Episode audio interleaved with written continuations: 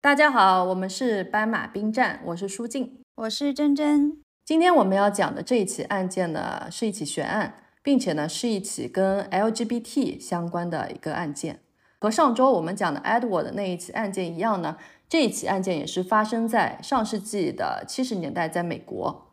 那个年代，在美国其实活跃着好多个到现在都举世闻名的连环杀手。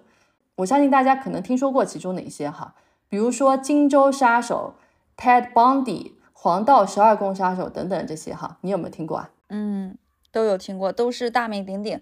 包括那个 Jeffrey Dahmer，应该对，也是差不多是从七十年代后期开始开始犯案的。对的，是的。那在之前我们讲过的长岛连环杀人案中，我们说过哈，近年来因为 DNA 技术的发展嘛，所以许多很多年之前的冷案都被翻了出来。那有些案件也成功的因为 DNA 的比对抓到了凶手。比如说呢，就在二零一八年，这个著名的荆州杀手就被抓获了。还有就是我们上周讲的 Edward，也是因为近些年来这个 DNA 的进步，他在二零零九年被抓获了嘛。嗯。所以近年被翻出来的未被破获的冷案中呢，其中就有我们今天要讲的这个连环杀手，他的外号叫做 Doodler，中文翻译过来就是涂鸦杀手。那我们后面就叫他老杜哈，这样方便一点。他还有个别名叫做 Black dodler 因为他的肤色哈，因为他是个黑人。那为什么大家要给他取这样子的一个绰号呢？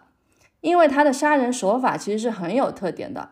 他会在旧金山的 Castro 区域的酒吧和受害者搭讪，他会在纸巾上面为他的受害人画一幅素描，就是画一幅对方的一个画像哈，这样去搭讪别人。嗯，素描画，对，这样呢来赢得被害人的好感，让这个被害人去放松了警惕，所以之后呢就可以跟他去更加隐蔽的地方，然后去了之后呢，他就会突然出其不意的连捅许多刀来杀死这个被害者。他曾经在一九七零年代可能犯下过十四起案件，其中呢，经过警方确定的是六起凶杀案，而且其实警方当年还有确定的三个生还的被害者，所以和有些悬案不同，这起案件警方还是有相当确定的嫌疑人的。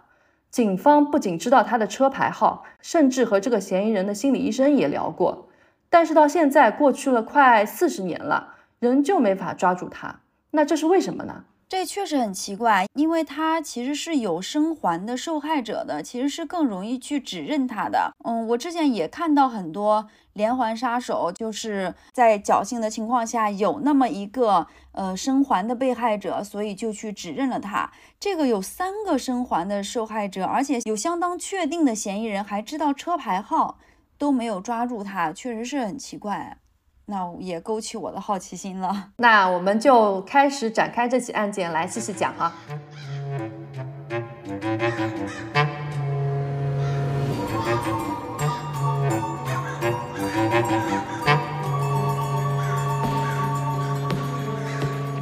好，那我们把时间拉回到一九七四年一月二十七日的旧金山，在凌晨一点二十七分，旧金山警局呢接到了一起报警电话。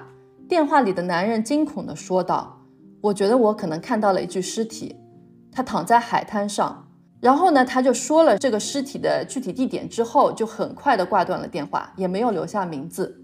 警察呢就来到了这个男人所说的地点，这是位于风景优美的在旧金山的 Ocean Beach 上，这个中文就叫海洋海滩。海洋沙滩，在这个沙滩上呢，一个男性的尸体就被发现了，他躺在沙滩距离大海一个边缘。涨潮的海浪眼看很快就要拍打到他的身上了，他的身上呢被刀刺伤了十七次，包括他的正面和背面，左手上还有很严重的防御性伤口。他被发现时是呈现一个仰卧的姿势，而且尸体已经呈现出一定程度的僵硬了。嗯，稍微有一段时间了。对，他的衣着很完整，鞋子、裤子和外套、夹克都穿在身上。而且他的口袋里还发现了二十一点一二美元，手上还戴着一块 Timex 的手表。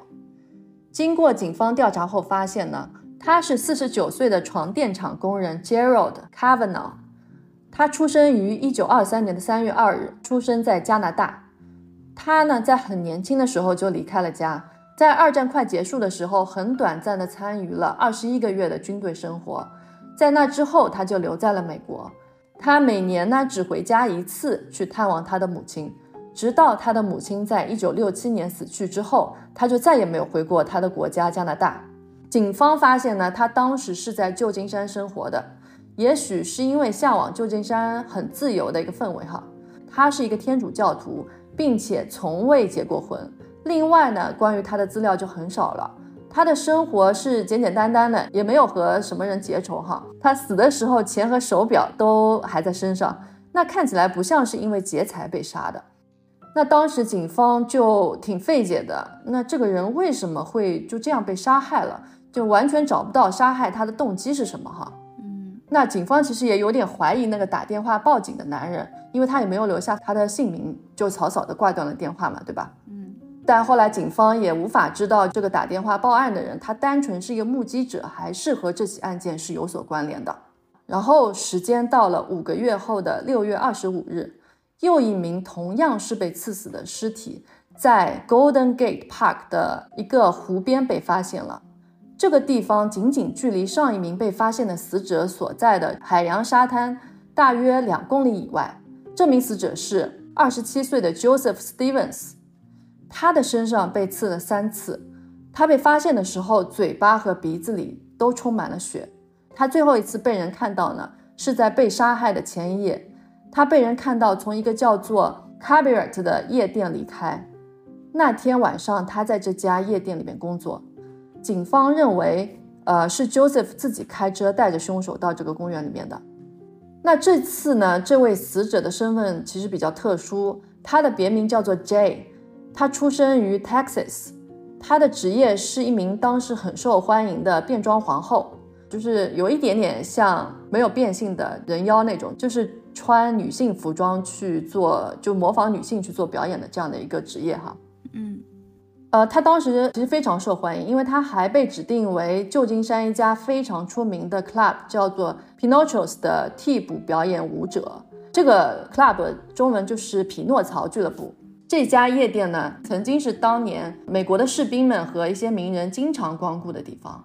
Joseph 是一个非常迷人的年轻男孩，他表演的时候会化妆、戴假发，然后穿裙子，还会穿那种紧身的胸衣。哈，他看起来呢，完全是一个迷人的女性。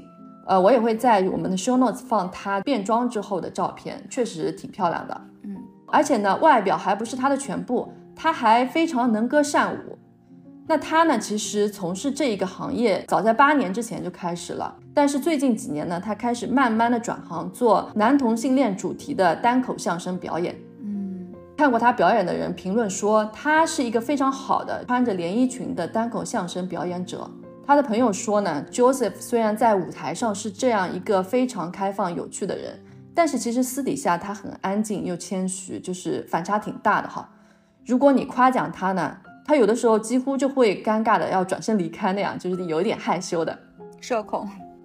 对，他就在这一天就这样死了，而且没想到之后还有更惨的。他的惨死还不是他们家里最悲惨的事。Joseph 呢有一个最小的妹妹叫 Alma Teresa Stevens，她患有精神疾病。因为他哥哥 Joseph 的死，让他认为他哥哥被谋杀是因为家里有魔鬼在作祟。就在 Joseph 去世三个月之后，他的妹妹 Alma 杀了他们的母亲，并且肢解了他，并且在家里的壁炉里面把妈妈的残肢给烧了。哦，然后之后呢，Joseph 的另外一个妹妹来到了他们家里，Alma 还拿锤子袭击了自己姐姐的头，但万幸的是呢，姐姐活了下来。后来呢，Elma 被送到了一家精神病医院治疗。然而这还没完，他们的爸爸在这之后也在办公室里面被大火烧死了。哎，我只能说他们一家真的很惨。嗯，可能是命运吧。哎，祸不单行啊。对，祸不单行。嗯，好，那我们话说回来，我们的案件。那因为这两名被害者，就这两个受害者其实是没有非常明显的共同点的。因为第一个床垫工人，他只是一个普普通通的工人，然后短暂的在军队里生活，社会关系也比较简单，然后第二个又是这种算是挺光鲜的这种工作，就两个人其实是没有什么共同点的。对，而且第二个是同性恋嘛，嗯，所以警方就觉得他们两个是挺不同的人，所以警方当时并没有把这两件凶杀案联系到一起，直到第三起案件的发生。那在同年的七月七日，只距离上一起案件发生不过两周不到的时间。在旧金山一条叫做 Lincoln Way 的小路上，第三名死者被一个在遛狗的女士发现了。她的狗发现了躺在地上的尸体。这个死者呢，被发现的地点距离第一个受害者被害的位置不远，也是在海洋沙滩上面。他的脖子上有三道被刀割伤的痕迹，而且他的身上还被捅了整整十五刀。和上面两位受害者相比，这个被害人被刺的伤口要多得多。而且明显在他死前发生过相当剧烈的斗争，还流了非常多的血。那现场调查的警探 David Tosh 后来回忆道，这是他见过最残忍的凶杀案现场。这个警探也参与了调查黄道十二宫杀手，所以他可以算是一个见多识广的警探了。连他也觉得这个现场其实是相当残忍的。经警方调查之后了解到，这个死者名叫 Klaus A. Chrisman。去世的时候呢，他是三十一岁。他是一个德国人，他在德国的米其林轮胎公司工作，并且呢，他还在德国经营着一家同时欢迎同性恋者和异性恋者的酒吧。他被杀时的穿着引起了警方的注意。他当时呢，穿着一件皮夹克外套，一双高跟黑色侧拉链的短靴，一件白色的意大利风格衬衫，还有橙色的比基尼式内裤。他手上呢还戴着一个蓝宝石戒指和一个棕色戒指，另外他还戴着个婚戒。警方呢还在他的口袋里面发现了一支当年同志们常用的化妆笔，这是专门给脸涂颜色用的。比如说第二名死者在表演变装的时候也会用，所以警方当时就怀疑 Klaus 可能是有同性恋的倾向，就是传说中的深贵哈，毕竟他已经结婚了嘛。但是他这也不算深贵了吧，已经是高跟短靴，就这个形象感觉不是很深贵了。对我们现在来说，对，那我后面会说到哈，嗯，其实虽然我说他深贵的原因就是，虽然和前面两个被害者不同，他是有老婆和两个孩子的，嗯，所以我说他深贵嘛，因为他在德国，他老婆孩子都不知道他可能是有同性恋身份这样子，他当时是旅居在旧金山，嗯。已经是三个月的时间了，他是住在他朋友家里面，他老婆和孩子都没有过来，所以他可能会觉得在这里可以比较做自己这样子。嗯，那之后呢，他的尸体就被送回到德国的他的家乡 Bamberg 埋葬了。警方这个时候就开始把 Klaus 的案件和之前同年发生的两起案件联系到了一起。警方认为这几个受害者被害的手法其实很相似。都是被凶手带到像海滩啊或者金门公园这样很偏远、没有人的这样的隐蔽的地方，在那里呢用刀把受害者刺死，并且凶手还带走了他们的 ID，防止他们很快被认出，但是却没有带走被害人的任何财物，所以他不是为了图财哈。那警方开始怀疑第一位受害者 Gerard 和第三位受害者 Klaus，可能他们两个都是深贵的男同性恋者。嗯好，那我们在这里呢，先暂时把我们的案件暂停一下。我想给大家展开说明一下七十年代的美国对 LGBT 群体的态度是怎么样的。我首先要说的这一点，可能大家就能大概了解到同性恋群体在当年社会中的地位了。就在案发的仅仅一年前，美国的精神病协会才停止将同性恋归为一种疾病，而且当时基奸仍旧是一项犯罪行为。直到一九七六年，也就是我们案发的两年之后，这个法案才被废除的。所以可以说，同性恋在当年的美国，很多时候可以被视为犯罪的，是被视为犯罪的。对，虽然如此呢，但旧金山这个地方，相比于其他美国的城市，还是要好很多，开放很多的。甚至可以说呢，在旧金山的某些区域，在当年是 LGBT 群体的一个圣地。在这座城市里面开出了全美国第一家同性恋酒吧，还是世界上第一家安装了面向街道玻璃窗的同性恋酒吧。也就是说，当年虽然可能开出了很多同性恋酒吧啊，但是都是比较地下、比较隐蔽的。隐蔽，对的，嗯。自二战结束以来，旧金山这个美国主要的港口城市一直是大量同性恋者的家园。美国军方因为性向问题，当年呢从旧金山太平洋战区释放了数千名同性恋军人，他们进入旧金山并决定留了下来，而不是返回自己的家乡，面对家人对自己性向的排斥嘛，对吧？嗯，他们肯定也不太想回家。对，因为在这里呢，他们其实有的时候还是可以做自己的。那在一九七零年代，旧金山的 Castro 区域的酒吧是当地同性恋的聚集地。照现在的话来说呢，就是这个 Castro 区域就相当于我们这种城里面的 LGBT 的酒吧街，像是这种特定人群的一个社区这样的一个概念。当时的同性恋群体呢，在 Castro 创建了一个高档时尚的城市中心社区，这吸引了很多居住在其他地方的同性恋者搬到了那里。不过，相对于现在来说呢，就像我刚才说的，在这个区域的那些同性恋酒吧都相对来说比较地下隐晦。除了这样的酒吧以外呢，还有一些公共浴室给同性恋者们秘密见面、约会提供了场所。那这些地方我们可想而知啊，是产生艾滋病的温床。毕竟当年其实对艾滋病的知识还是很少的，而且就是从那个时候同性恋开始慢慢发展起来之后，艾滋病才慢慢得到了一个非常大规模的一个扩张。所以可想而知，当时的社会对于 LGBT 群体是很仇视的，这包括警察，他们有的时候甚至会对同性恋者钓鱼执法。比如说呢，便衣警察会开着车到处转悠，开到前面提到过的金门公园。这个公园是美国最大的一个城中公园，这里也为那些想要找人来打一炮的同性恋者提供了约会场所。这个地方就像上海的人民广场的相亲角那种概念一样的哈。同性恋者会在公园里面的一些地方贴上自己的小广告，寻找和自己气味相投的人。还有些人呢会在公园里面四处转悠，找能和自己看得对眼的人，然后呢再一起去找一个能关上门的房间。所以，当警察看到一个看上去像是同性恋者的人站在公园的路边的时候，警察是怎么钓鱼执法的呢？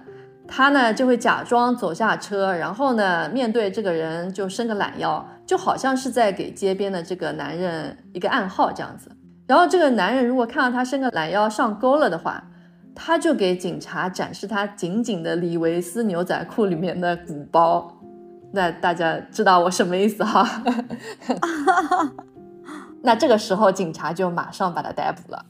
据公开数据表示，在一九七零年间呢。有近九十人因为在夜间在公园发生性行为被警察逮捕。到了一九七一年，更是有两千八百人左右的男同性恋者因为公开性行为被捕。这边还说一个更夸张的例子来说明当时的警察对同性恋者的仇视和滥用执法权。一个名叫 Lawrence Candler 的男同性恋者，他仅仅因为一个很轻微的车祸事件就被两个警察拖下车打得半死，导致他受到了严重的脑损伤。而且这两名警察最终也没有被定罪哦，这真的是歧视很大哎，为现在的 LGBT 群体感到幸福。哼，是的，一个前 SFPD，也就是前旧金山警局的探员 Elliot Blackstone 回忆说，当时警方对待有关同志的案件的态度和其他普通案件是很不同的。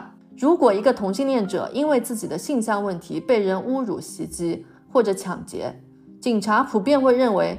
这是你们这些人自找的呀，就像是当时的警察会认为，如果一个女生被性骚扰了，这个女生就要想想，是不是你穿的太少了，还是你举止怎么不得体了，才会招来这些这样子的性骚扰。有一个很能体现这一点的例子是，警察呢经常性的会对受害者说：“我真不敢相信你就会这么走进一个酒吧。”然后就这么随便的带了一个陌生人回家，难怪你会遇到这样的事情了。哎呀，我现在对于这种被性骚扰，说是不是你穿的太少了，这种举止不得体了，我对这种言论已经是无力吐槽了。其实现在慢慢慢慢慢开始变好了哈。嗯，不仅如此呢，在警方系统里面也不会允许有同性恋者的存在，他们就差把这一条写进招聘规则里面了，就算深贵也不行。当时的警方普遍认为同性恋者是道德败坏的。当年旧金山警局的警察 Captain William O'Connor 还公开发表过这样的言论，他说同性恋者是情绪不稳定的人群，就连警局的局长都会这样的歧视同性恋，并且公开发表这样的言论。哈，然而因为 LGBT 群体的问题在旧金山变得日发严峻激烈了。因为我们前面也说到，有很多这样的人群搬到旧金山居住嘛，对吧？嗯，所以呢，凶杀案也随之逐年增加。从一九七三年是九十五起，到一九七四年变到了一百二十九起，到一九七五年呢又到了一百三十一起。那我们对比一下，现在旧金山每年发生的凶杀案是多少呢？是大概四十到五十起。现在其实相对来说安全了很多哈。对。好，那我们了解完七十年代对于 LGBT 群体在旧金山社会的背景之后，我们再把视线拉回到我们的案件。嗯，时间到了一九七五年五月十二日，距离上一起案件发生大约一年之后，在发现前面两位受害者 Klaus 和 Gerard 同一片沙滩上，我们的凶手又犯案了。受害者名叫 Frederick Cabin，他当年是三十二岁，他是被一名徒步者发现的。他的尸体被放在了这个沙滩的一个沙堆后面。他死的时候呢，穿了一件蓝色的灯芯绒夹克，一件拼色衬衫，一条蓝色的牛仔裤，还有棕色的鞋子和蓝色的袜子。他被发现的时候，外套和衬衫都被血浸湿了。那 Frederick 他跟前面几个凶手会有什么样的共同性吗？他的身份其实也很容易被警察找到了。他曾经是参过军的。他是一个海军里面的医疗兵，当过兵嘛？我们想象中当过兵应该是比较 man 的，和前面几个人还是有一些差别的。但是呢，他从小长大的环境是非常糟糕的，他的父母常常都喝醉酒，喝醉了之后呢，就打骂他和妹妹。后来呢，他和妹妹两个人呢，还被转移到了寄宿家庭代为照顾。长大之后呢，他们两兄妹呢，就搬到了华盛顿一起打拼。我发现这几个受害人身世好惨啊。对。可能是也有自己家庭的缘故，也有可能是作为当时 LGBT 群体被歧视，对生活总归不是那么顺遂哈。嗯，但其实 Frederick 长大之后的生活其实还可以。在一九六五年呢，他跟着部队参加了越南战争，在战争中，越共士兵朝着他们集中火力射击。那作为一名海军的医疗兵，他把四名受害的海军陆战队员拖出了战斗区。但是呢，在这场战斗中，友军的炮火打碎了他的左下腿，所以呢，他被空运送回了华盛顿休养。当时有报纸采访他，他还描述当时的情况说：“啊，我们那个时候整晚都在战斗。”他因为这个英勇的行为，当时还收到了海军给他颁布的荣誉奖章。他在参军之后呢，因为他医护兵的工作经历，让他可以在医疗护理的工作方面有一个新的开始。所以呢，他选择去了更加自由的旧金山。他在旧金山的 Joseph 医院成为了一名护士。那他死前是和他的祖父祖母住在一起的。那我们想，他当过兵，应该是受到过训练的嘛？他肯定不是一个很容易杀死的对象，但他还是死了。他被捅的地方位于胸口，应该是被人近距离袭击的，说明当时他和凶手还是处于一个比较信任的状态，才遭此毒手的。嗯。这几个被害人其实都是刀伤，都是这种近距离袭击。对的，说明这些被害者和凶手当时相处的还是比较近距离的，可能都是比较信任凶手的这样的一个状态。嗯，那警方对这些案件其实很为难，因为在这些谋杀案的现场都没有发现什么证据，大多只有溅满受害者鲜血的衣服，而且这些死者的亲属很难被找到，因为前四名受害者中。有三名来自州外，就是来自旧金山所在的州外哈。其中一名我们刚才说的是来自德国的，另外一名是来自加拿大。Frederick 他是来自华盛顿的嘛。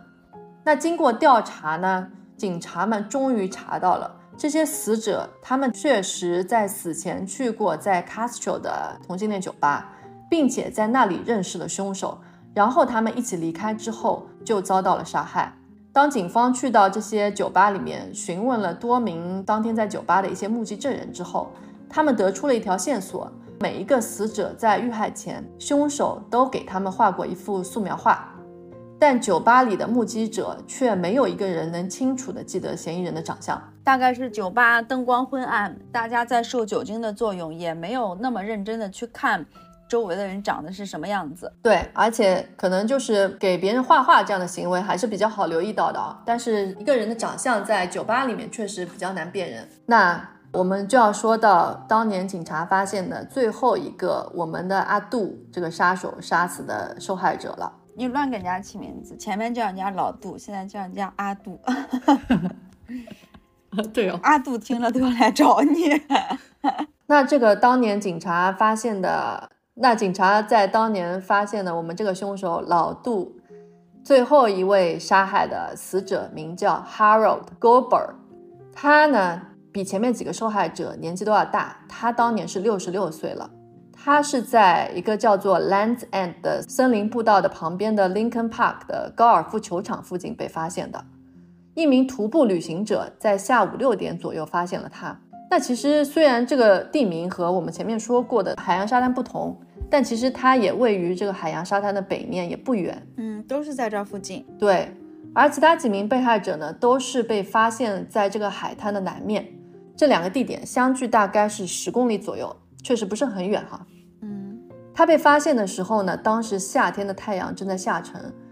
他被发现的地点是在距离金门大桥不远的海边悬崖角上的一个灌木丛深处的角落里。这个地方风景非常好，远处还有海浪的拍打声，而且远离人群，附近一个人也没有。他的死因呢，也是被割喉。他被发现的时候，他的裤子的拉链都没有拉，而且他当时没有穿内裤。警察到达现场的时候，注意到的第一件事呢，是苍蝇和。苍蝇和蛆虫布满了整具尸体，所以经过法医验尸之后，确定 Harold 的尸体呢已经被放在那里大概两周左右的时间了。Harold 是一个瑞典人，他是一名职业海员，他在十六岁的时候就伪造了他的身份证件，成为了一名海员，然后之后呢就再也没有回头了。在之后，他只在母亲去世的时候回过一次自己的家。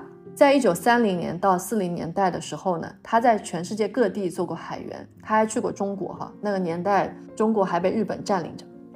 在一九五五年，他正式成为了美国公民。五个月之后，警方的调查终于有了重大的突破，他们发布了一张老杜的肖像画。据他们的调查了解，老杜呢是 Castro 区域的酒吧和餐厅的频繁光顾者，他是一个黑人。年纪非常轻哈，他大概是年纪在十九到二十二岁之间。他身材非常高瘦，他身高很高，大概在一米九到两米之间。而且他经常喜欢戴着一顶海军风格的那种圆帽。哎，但是他如果一米九两米之间的话，我觉得酒吧的人应该会对他有点印象的吧？可能美国人普遍身高还是比较高的吧，而且黑人年轻的黑人高的也挺多的，或者就说那个年代当然也是歧视黑人的哈。两米也有点太高了吧？也有可能就是那个年代大家都不把黑人放在眼里，我猜啊，也有可能这样的原因。嗯，就没有人去关注他们。对，那而且警方还认为老杜大概是一个很安静又比较严肃的人，他的教育水平很可能达到中产以上的水平，而且他的智力可能也是比较高的，因为他用画画这种方式去接近被害者。所以呢，他还很有可能是一个艺术系的学生。有一个目击者称，老杜和他说，他正在学习商业艺术。那我们听到这里呢，我猜大家也很想知道吧？那这个老杜的画画水平到底怎么样？哈，对我其实也挺想看看他给这些被害人画的那些画的，不知道他到底画的好不好。如果画的不好的话，那些受害者那应该不太会理他哈。不知道画的像不像？但是很可惜的是。警方从来都没有公布过任何他的画作，所以我们也没法看到他到底画的怎么样。而且警方还认为老杜呢，他肯定是有和性相关的心理疾病，他很可能还有性向认同的问题。换句话就是说，对自己的性向有不确定性或者说困扰，并且他很可能正在接受心理治疗。在我们最开始时候，你也有提到老杜的受害者可能多达十四个人，除了上面你说到的五个之外，那还有哪些啊？嗯，以及之前说还有三个已知的幸存者，那这三个幸存者总归是会有一些信息可以提供给警方的吧？他们有说些什么吗？对，那我想听众听到这里也可能会有点奇怪哈，警方到底是哪里来的这么多信息啊？那这些幸存者又是谁呢？而且那还有其他五起凶杀案，前面我们说可能受害者人数多达十四个嘛。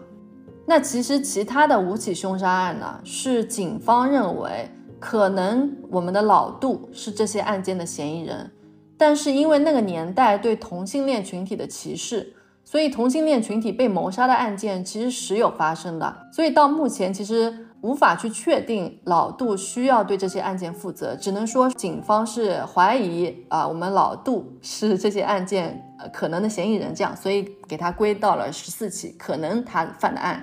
嗯，警方当时能确认的是刚才我们前面说的这五起。再话说回来，那三个幸存者又是谁呢？那他们不应该能帮助警方去抓获并且指认老杜吗？对呀。可惜的是，因为我们前面说到哈，那个年代对于同性恋群体的歧视，这几个目击者并不愿意和警方做一个很好的配合。呃，他们不想去透露他们是同性恋的这个身份。没错，因为他们肯定是深贵的哈。嗯，家人或者说朋友或者是其他外界都是不知道他们是同性恋者的身份的。嗯。因为如果他们帮助警方去出庭作证的话，去指认老杜的话，这会让他们失去自己的声誉、工作、家庭，甚至更多。那虽然这样呢，他们还是接受了警方的询问，并且呢，提供了一些相当有用的线索给到警方的。比如说，老杜在袭击被害者之前，都会很气愤地和这些被害者说：“All your guys are alike。”意思就是说，你们这群人都一个样。这群人的意思就是指同性恋者嘛，哈，嗯，这让警方认为他很有可能是有性向的困扰的，或者甚至是，或者甚至是老杜曾经被男性骚扰过，更甚至说有可能遭受过男性的性虐待，所以他才会很气愤的去杀害这些这类群体，嗯，对这类群体。那其实曾经有众多媒体对这三个幸存者的身份做过一些报道。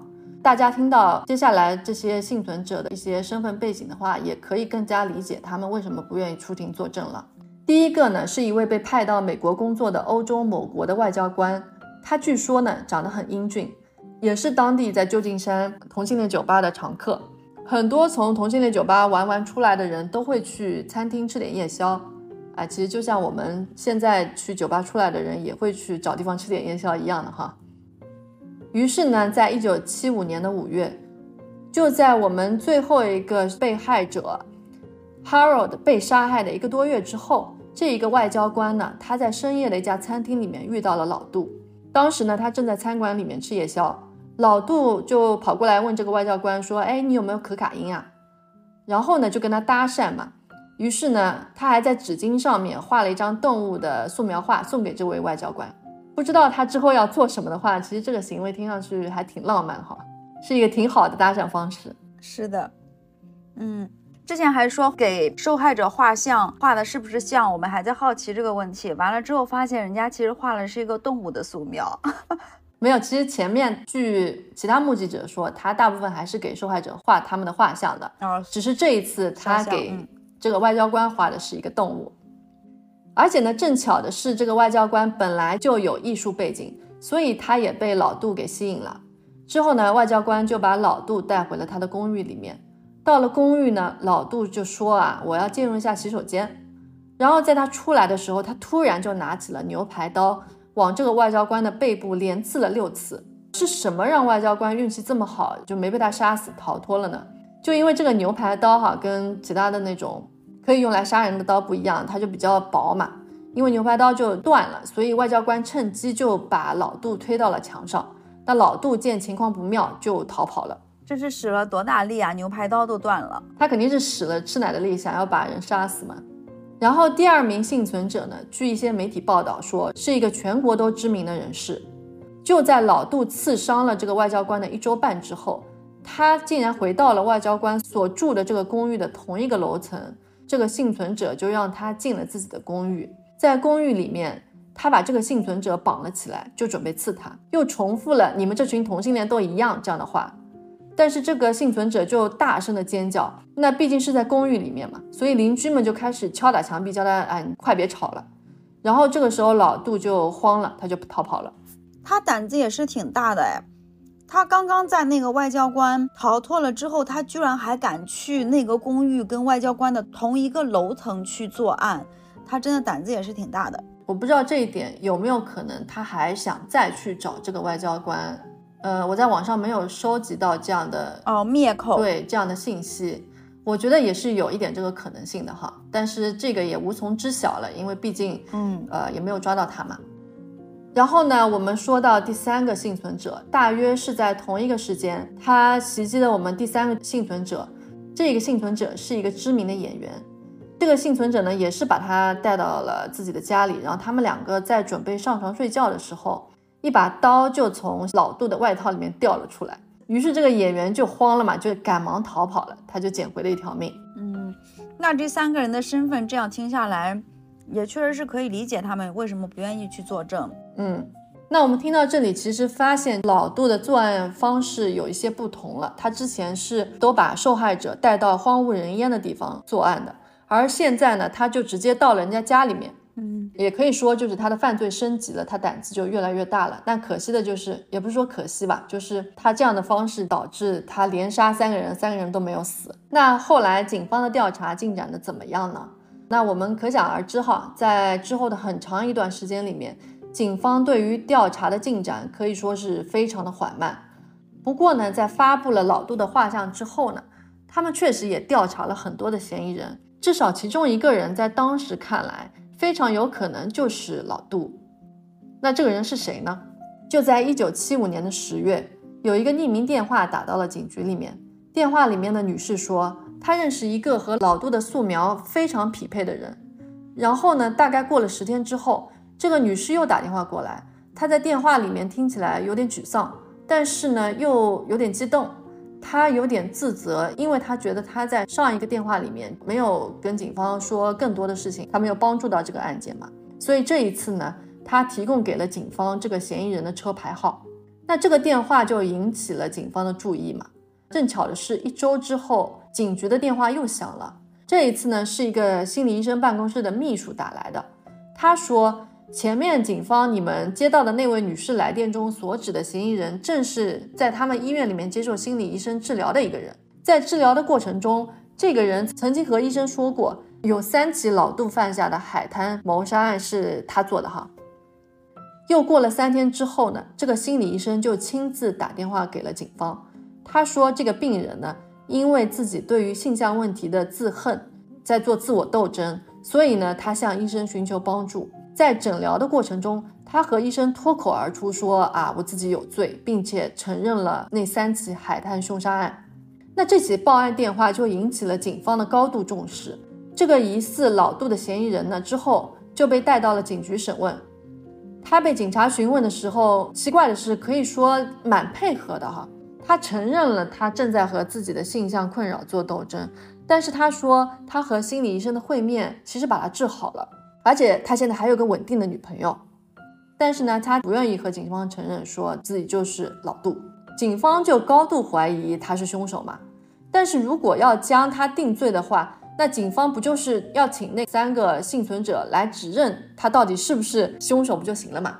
因为上面我们说的这些毕竟都是间接证据，也只有心理医生的证词，而且只是这个嫌疑人他只是自己说了我犯下凶杀案，他也有可能只是在编造一个谎言，也是有可能的嘛，对吧？嗯，所以如果没有这三个幸存者来作证的话，就没有办法把这个嫌疑犯来定罪了。嗯，那我们也知道这三个幸存者当时是绝对不可能出庭作证的。对，所以这个案件就就这样了嘛，因为他们。没有办法去作证，所以就这样一直放下来了嘛。可惜的是呢，很大程度来说就是这样子了。在案件发生之后的三年半之后，一个著名的 LGBT 倡议者名叫 Harvey Milk，后来呢被选举成为旧金山的政府监督委员会的委员。他当时呢对推动 LGBT 群体的平权运动起到了非常大的领导作用。他也对这些案件发表评论说。他其实非常理解这些幸存者不愿意出庭作证，因为当时社会给他们的压力实在是太大了。他们其实没有其他选择，他们只能选择深藏贵中。嗯，那在这些凶杀案发生之后呢？老杜使得在旧金山的 LGBT 群体非常的惊恐和无助。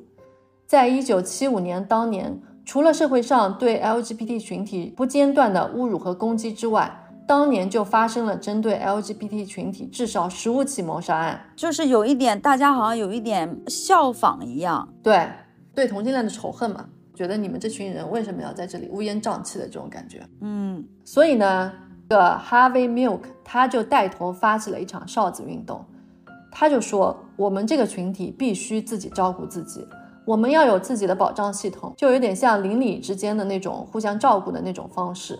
他就倡议说，在 Castro 这个同性恋社区里面的每一个人，无论男女，都要随身携带着哨子，因为如果你真的遇到麻烦的时候呢，你就可以吹响哨子，这样社区里面的成员就知道你身处于危险之中，就可以过来帮助你。毕竟呢。当时的 LGBT 群体是连警察也不可以信任的嘛，所以呢，他们只能靠互相来帮助。那这个哨子运动的想法后来慢慢的发展壮大了起来，在 Castro 区域，人们就自发的组织起了带着对讲机的巡逻志愿者，来保障这个社区里面的 LGBT 群体的安全。那再到后来呢，到了1977年，慢慢的老杜的这个案件就冷了下来。因为毕竟我们知道哈，在七十年代的旧金山，其实正在发生着太多后来举世闻名的案件。我也看了一下维基百科哈，其实从一九七零年到二零零零年间，美国的连环杀人现象其实是尤其突出的。有一个描述这个现象的说法是，这三十年是连环杀人的黄金时代。当年七十年代在旧金山发生的连环杀人案，就比如有斑马死亡天使杀手、黄道十二宫杀手。Richard Ramirez 这些等等，可能有些听众也听说过他们的名字哈。那为什么在七十年代有那么多的连环杀手呢？连环杀手的激增的原因呢，主要是因为当时的城市化，因为在那个年代城市的发展是比较快的，所以城市化呢，使得人和人的距离离得更近了。很多本来生活在农村或者小镇里面的人都移居到了城市里面。并且这样的迁移呢，使那个信息不发达的年代，导致呢有一些凶手就更加方便去隐蔽自己。另外呢，这样的迁移导致了很多的社会问题，不同出身、不同背景的人群之间的矛盾，使得凶杀案就更经常会发生。哈，美国活跃着的连环杀手的数量，其实到了一九八九年达到了顶峰之后呢，就慢慢的下降了。这个其实和美国的整体的犯罪率的下降的频率是吻合的。那为什么连环杀手在一九八九年之后减少了呢？其实是有很多个因素的。一呢是美国在八十年代之后使用假释的频率降低了。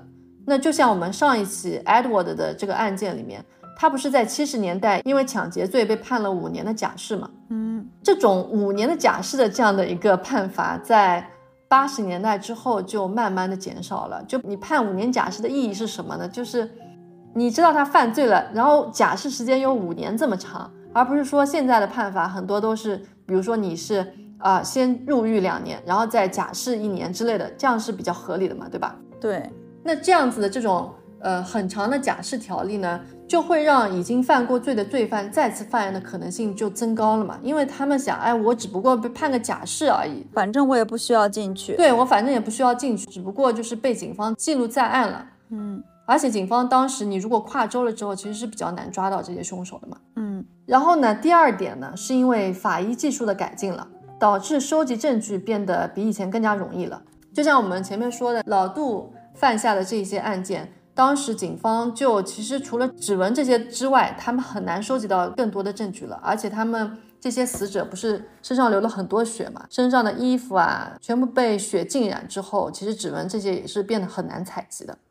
第三点呢，就是信息技术的发展，让人们的行为变得更加的谨慎了。所以像什么门不关啊这种事情就更少发生了嘛。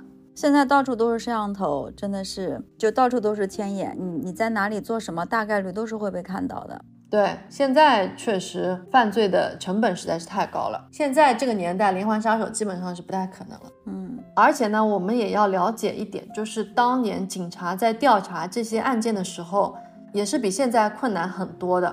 要知道呢，当时其实并没有像电脑这样的工具来交叉对比案件。也没有 DNA 技术来匹配犯人的一个生物样本嘛？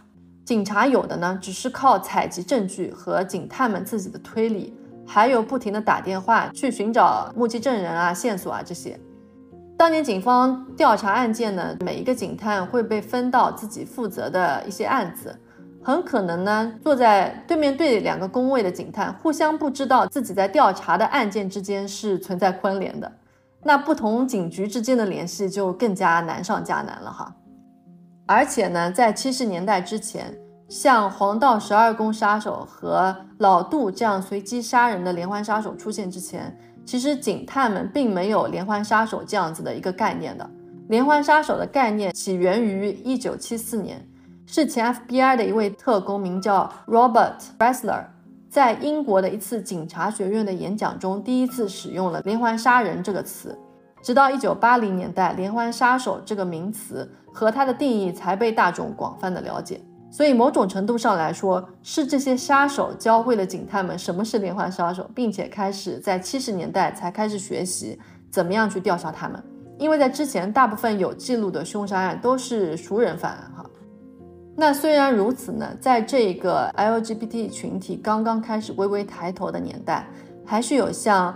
呃，我们前面说的那个 Harvey Milk 这样的人在积极的为 LGBT 群体去争取权益。到了一九七八年的时候，在他刚刚任职十一个月的时候，他提出了一项法案。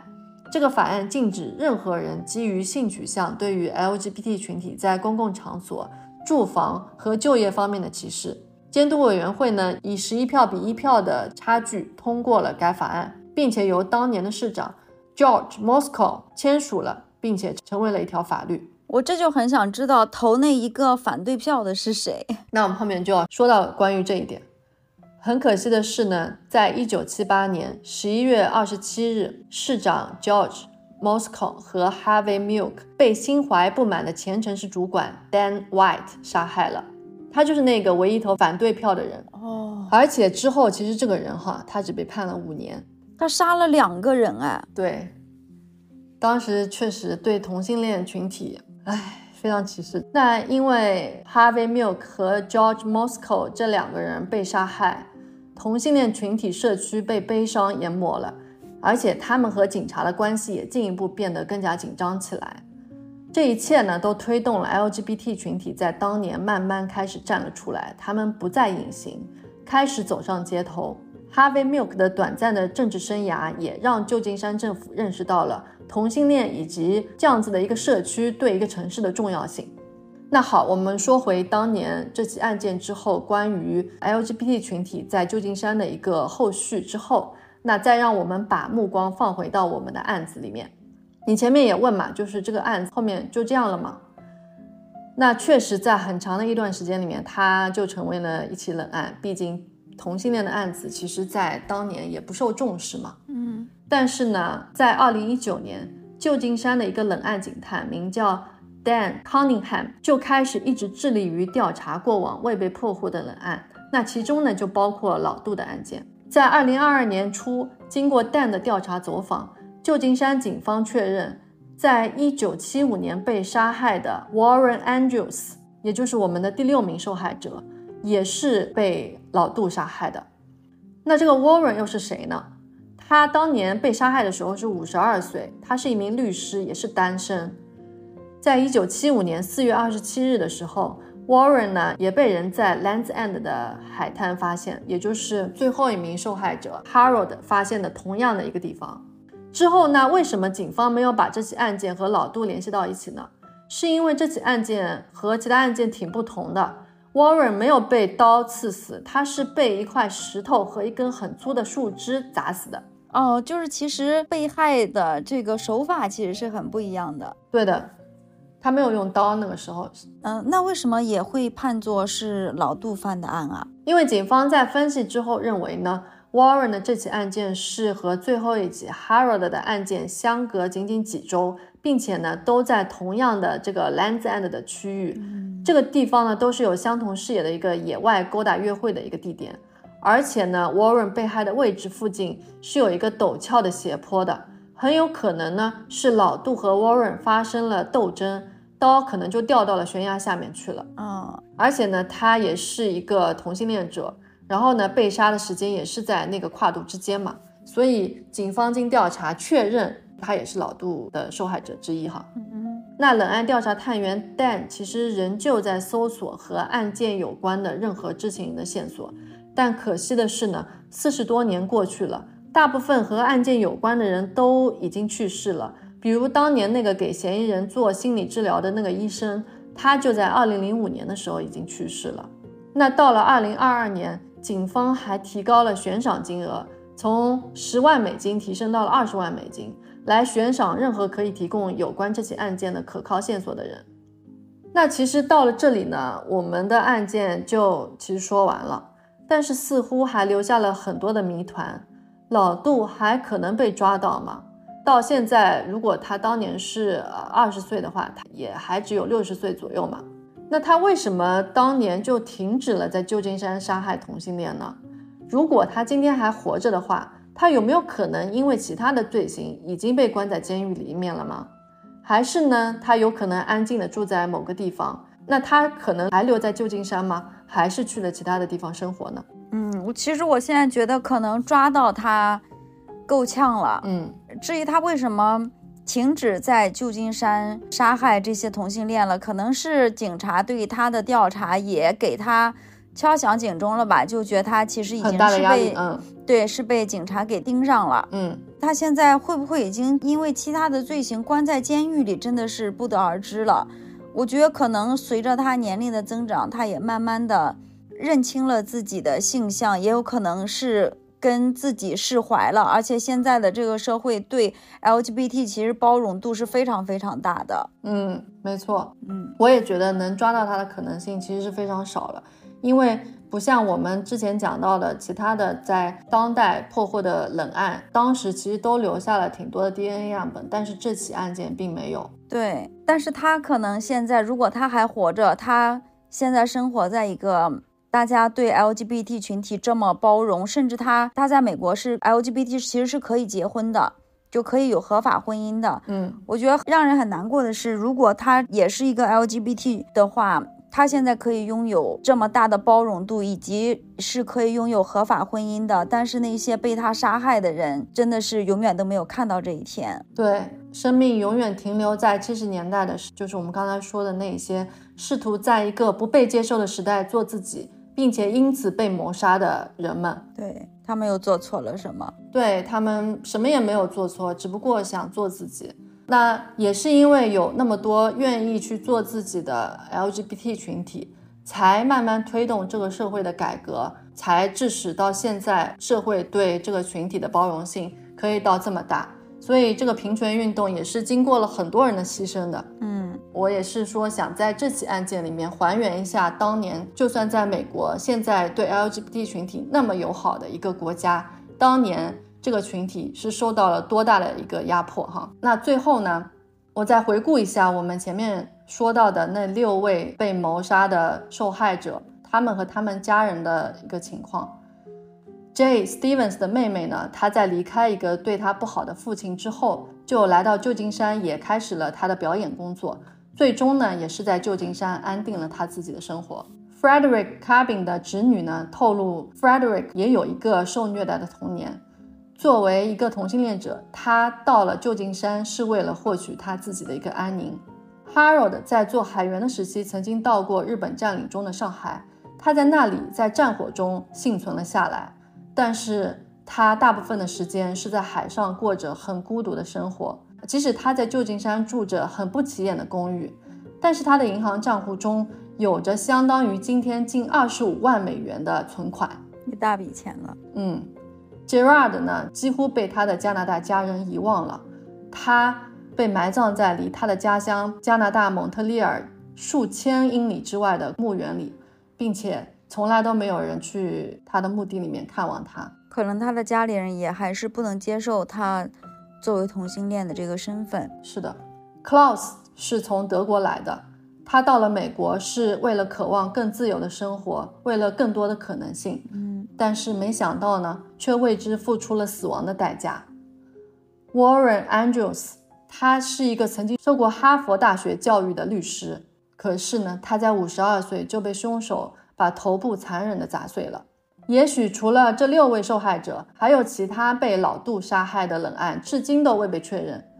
那那个年代，同性恋者很多就是这样默默的惨死了，到死后也不能被人理解，也不能被人接受，甚至在死后也没有人去他们的墓园探望他们。